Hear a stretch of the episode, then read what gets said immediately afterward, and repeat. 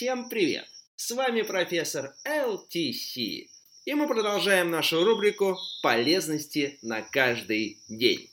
Сегодня мы поговорим о том, что помогает в переговорах на работе и в жизни. Как уже давно известно, переговоры успешны только тогда, когда в них нет проигравшей стороны. Именно поэтому мы рассмотрим компоненты успеха в переговорах с разных сторон – а в фокусе нашего внимания – переговорщик, его фигура. Поэтому нам очень важно посмотреть на происходящее с двух сторон. Сторона номер один. Что нежелательно делать? Советов очень много, но сфокусируемся на самых важных и самых главных. Что нежелательно делать? Опускаться на уровень хамов и маргиналов принимать первое и порой единственное решение. Вестись на внешние атрибуты статуса и могущества оппонента. Уступать – это часто бесполезно и не всегда все ценят уступки. Идти на переговоры с установкой – победа любой ценой. Не так много, но на самом деле очень полезно. Что желательно делать? Отделять зерна от плевел. Предмет переговоров – это единственное, что имеет значение в процессе переговоров. Использовать силу волшебных слов. Нет. Если. Да, но.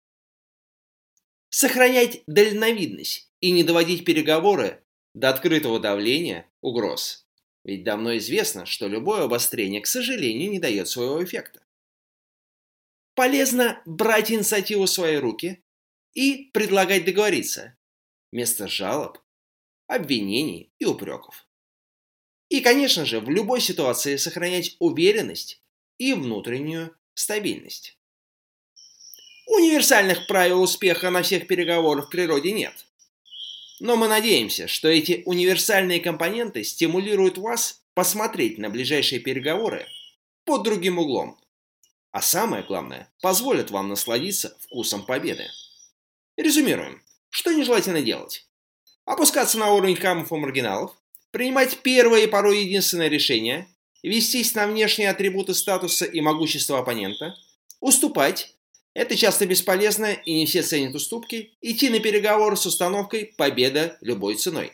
Что желательно и очень желательно делать? Отделять зерна от плевел, использовать силу волшебных слов «нет», «если», «да», «но», Сохранять дальновидность, не доводить переговоры до открытого давления угроз и обострения, брать инициативу в свои руки и предлагать договориться вместо жалоб и обвинений, и в любой ситуации сохранить уверенность и внутреннюю стабильность.